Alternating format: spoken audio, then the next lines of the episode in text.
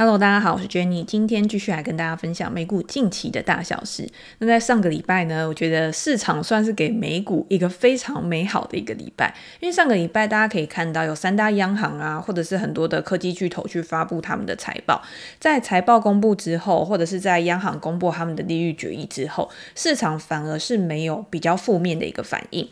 S M P 五百指数在上个礼拜整个礼拜上涨了一个 percent 左右，道琼工业指数上涨了零点七个 percent，那纳斯达克指数呢上涨了快要两个 percent。那如果你去看到最强的费城半导体指数上涨了四个 percent 左右，所以科技股或者是半导体类股，他们的表现其实是非常好的。那当然，我觉得除了总体经济的一个推波助澜之外，财报也是非常重要的一件事情。我们现在讲一下总经好，因为上个礼拜有三大央行去公布他们的利率决议嘛，包括美国，然后欧洲央行还有日本。那其实呢，他们升息的幅度都是与市场预期的相符合的，所以我们以前也常常讲到说，如果今天呢没有什么意料之外的事情的话，我们都会假定趋势会延续下去，因为既然趋势已经转折了，那它当然一定要有其他的一些额外的催化剂，才有可能让它重新的回到原本的下行轨道。那现在你可以看到，从去年的十月低点到现在呢，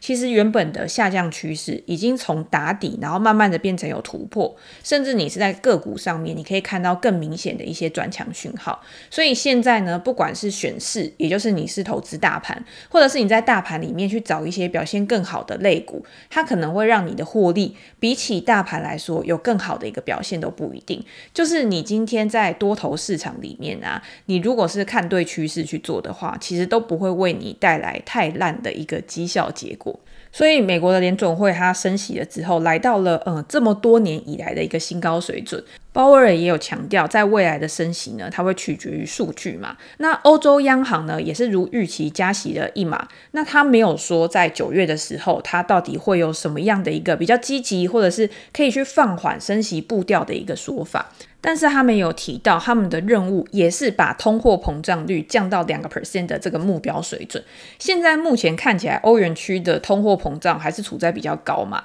那预计说呢，七月份的消费者物价指数，它还是会比去年同期还要成长五点三个 percent。所以他们没有办法那么快的去放缓，是因为说欧元区它的一个通胀还处在一个比较高点的一个地方。但是如果你今天再继续去升息的话，有没有可能让你在高通膨、高利率的一个情况之下，然后又面对到经济衰退，等于是陷入了停滞性通货膨胀的一个状况嘛？所以有一些分析师会认为说，这一次呢，虽然说欧洲央行看起来还是比较强硬一点，但是实际上他们跟美国联准会一样，在未来呢，应该不会再做升息的一个动作。了，去等待这个货币政策在未来在经济上面的一个发酵，它的滞后性的一个效果。那所以三大央行里面呢，比较出乎意料的，应该就是日本央行，因为在日本央行公布他们的利率决议前一天晚上，那个时候已经是凌晨了，然后日本的媒体呢就发布了一个消息说，他要去调整他的这个 YCC 政策，收益率曲线的一个政策。那这个为什么对于市场会有这么重要的一个意义？是因为日本本来就是。一个非常宽松的国家嘛，尤其是在高通膨的全世界的这个环境里面，它还是一直维持着宽松政策，因为要去刺激日本的一个经济。那它的通货膨胀以前都在很低的一个水准，可是现在通膨是全球的一个问题，日本当然也没有办法去幸免。它虽然说没有像别人那么严重，但是也慢慢的起来了。所以我看到很多的报告啊，或者是一些报道，他们都有提到说，日本如果它再不去收紧它的货币政策的话，会不会去步上之前联准会的后尘？也就是告诉你说啊，通货膨胀是暂时的啊，所以我不用去管它，那我就放任这个宽松政策去推升通膨，结果到最后呢，变成一发不可收拾的一个局面。那也是把你的经济去打入到一个比较衰退，或者是消费力没有办法去提升的一个情况。所以这一次的日本央行呢，它在前一天先放消息，先干扰了市场。在这个消息之后呢，整个美股或者是全球的一个资本市场就有比较大的一个变化嘛。大家可能在睡觉没有感觉，所以你起来的时候，到后来，日本央行它真的去宣布它的利率决策，你会觉得好像没有什么事情发生，因为这件事情已经先反应过了。那日本呢，也确实去告诉大家说，诶，我可能要去弹性的去调整我自己的一个 YCC 的收益率曲线控制。这个当然对市场来说很重要，是因为它已经执行了这个政策七年了。那之前呢，它已经去放宽了，就是到零点五个 percent。那现在在弹性调整之后，它视情况而定，把它放宽到。一个 percent 左右，如果这个收益率达到一个 percent 呢，他就会去购买十年期的一个政府债券。那市场就会觉得说，哦，连最后这一根稻草，日本都要开始去紧缩了。那我自己的想法会比较偏向另外一种，就是已经到了日本这最宽松的国家，他都已经告诉你说我要紧缩了，或者是我要开始去做一些控制的调整。那是不是也代表就是说整个通膨的一个状况真的已经到了一个极端峰值？我知道大家会觉得说，诶，那欧洲啊，或者是美国啊，早就已经通膨降下来了嘛。那可是你还是要有最后一枪，就是明确的告诉你说，哦，现在就是峰值，我未来趋势可能会去反转，而且他又用了弹性调整的这个词，所以我就会觉得说，会不会他只是先提出来，等于让市场有一个预期，那这个预期呢，也会发挥他自己的一个效用，我不用实际去做出什么明确的行动。那我就可以去控制市场的预期的话，那之后呢，我可能就是跟着通膨的回落，那我就不用再去做什么非常激进的一个措施。我自己会觉得这样是比较有可能的嘛。而且到了晚上，美国开盘之后，因为我主要还是比较关心美国的市场经济数据的一个表现啊，或者是整个市场的一个氛围，其实还是处在一个比较乐观的一个情况嘛。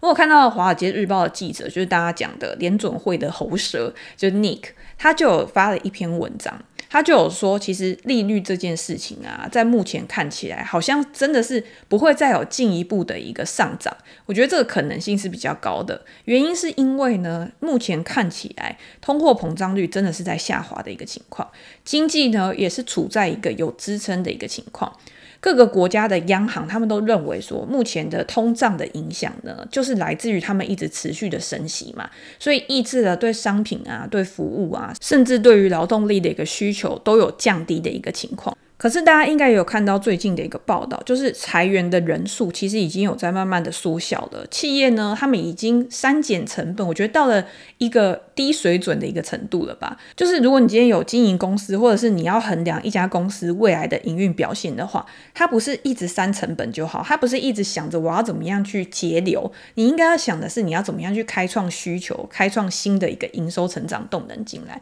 所以你还是要去维持你一定的人力，你的运作的模式。不然你今天全部都砍掉好了，你的营运效率也会去降低啊。所以 Nick 他在他的文章里面呢，他就有讲到，就是说目前看起来呢，确实是比较偏向软着陆的一个情况去发生嘛。那过去呢，其实有两派阵营对于通膨，他们有不一样的看法。一个呢是认为说，这一次的通货膨胀，它就是由供应端、供给端去推动的。那这些供给端的一个问题呢，现在就是慢慢的在消失。比如说像二手车的问题，比如说像房子的问题，那。因为过去供给的一个不足，原物料的价格上涨，或者是供应链断裂啊，导致他们去推高了这些东西的价格。但是现在都有大幅度的一个放缓，所以你联准会再去做激进的升息，其实是比较没有意义的一件事情。那另外一个阵营呢，他们就认为说啊，你一直升息，所以你对商品啊、服务啊这些需求确实是压抑了嘛。你如果去看过去这段时间，不管是贷款啊，不管是企业的放款的需求，或者是你今天银行，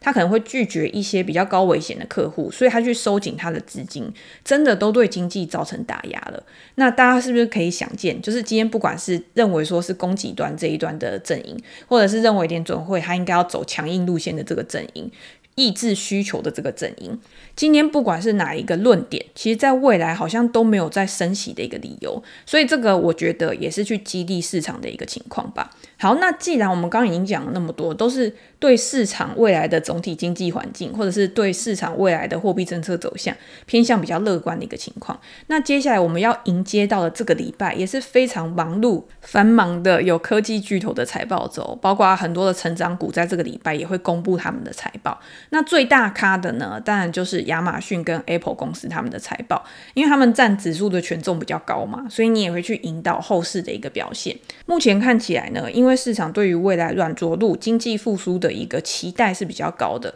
所以对于像亚马逊啊或者是 Apple 这些公司，因为他们是属于比较消费端的嘛，所以市场对于他们的财报呢也会偏向有比较好的一个期待。那比如说还有一些金融类股，像 SoFi 啊，或者是 PayPal 啊，或者是 Shopify 啊，或者是 Unity 啊这些公司呢，因为他们是比比较偏向成长股类型的嘛，那你就可以去看他们的营收表现啊，或者是他们的一个营运状况，是不是有自之前的比较惨淡、比较低迷的一个情况有回升。那有回升呢，我觉得对于他们的股价拉提的作用就会比较大。那另外呢，还有像 AMD 的财报。也是在这个礼拜会公布，那市场一定非常的关注嘛，因为上个礼拜 Intel 的财报公布之后呢，其实给市场一个蛮强的强心针吧。Intel 呢，它的一个数据表明说，诶，我今天在这种 PC 端呢，好像已经开始落底回升了。Intel 它这一次的财报呢，营收达到是一百二十九亿美元，比去年同期呢还要下滑了十六个 percent，目前还是在衰退的一个阶段，但是呢，已经是好于市场的预期了。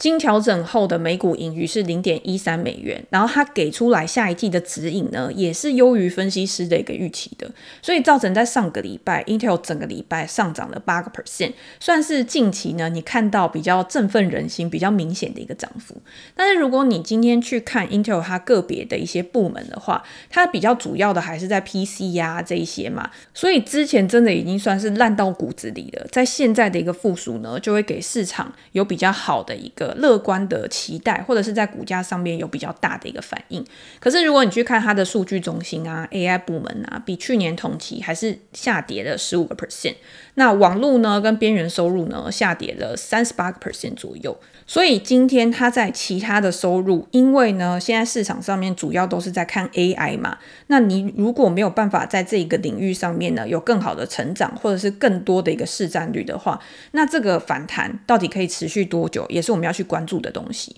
那我当然不会觉得说，哦，Intel 就是很烂，所以你去布局 Intel 就是一个很笨啊、很呆的行为。因为再怎么样，不管是好公司跟坏公司，你如果是买在一个比较合理、比较低估的一个价格的话，它未来呢，只要它不管是现在的主要的营收来源，或者是额外的成长动能，都有可能会去带动估值的一个提升。但是如果现在是多头市场，如果你是要去看很强势的股票的话，在 AI 领域这一块呢，目前大家市场最看好的还是 NVIDIA 跟 AMD 嘛。NVIDIA 目前还是主导了整个 AI 的一个市场，当然 AMD 也有去推出它自己的产品，去因应这个 AI 需求的一个提升。那 AMD 呢，也是 Intel 在 PC 领域上面最大的一个竞争对手。所以今天呢，如果 Intel 它的一个本业，它的一个主要营收来源反弹的话，那一天呢，也是带动了 AMD 股价的一个发展。但是大家对于 AMD 未来在 AI 领域上面的一个成长呢，可能又优于 Intel 公司，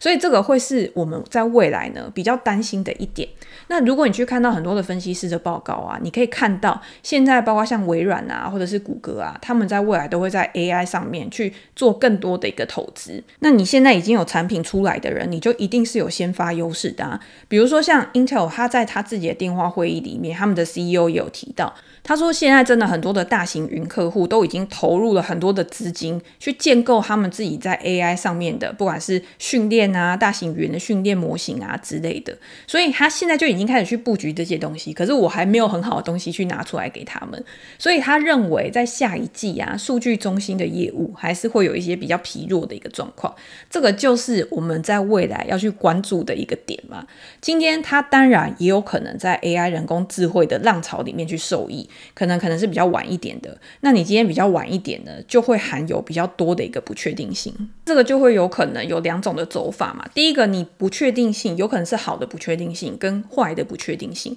如果是好的不确定性呢，那它带动股价的动能就有可能会有意外的一个表现，甚至是意外强势的一个上涨。但是如果是坏的不确定性呢，就会反向。我觉得 Intel 它现在跟 AI AMD 跟 NVIDIA 相比呢，你可以看到它的估值就是比较低的，所以市场当然对于它未来的一个预期，一定就是会觉得说，哎，我就是比较没有一些可期待性。因为像 AMD 跟 NVIDIA 市场很多的给它的估值溢价，可能都是在它未来的一个成长，在 AI 的营收灌注之下去把它堆高起来的。那目前呢，Intel 它就是还没有这一块的涵盖，所以呢，它的估值就是比较偏低。那同样的，如果今天 AMD 跟 NVIDIA 它没有估值的提升的话，AMD 在这一次的财报里面，它要给市场什么样的期待就很重要。所以，我们在这个礼拜呢，也可以去期待一下礼拜二的盘后，AMD 会给我们什么样的惊喜或者是惊吓。好，那刚刚讲完了 Intel 之后呢，其实在这一两个礼拜都有其他的半导体公司去公布他们的财报嘛，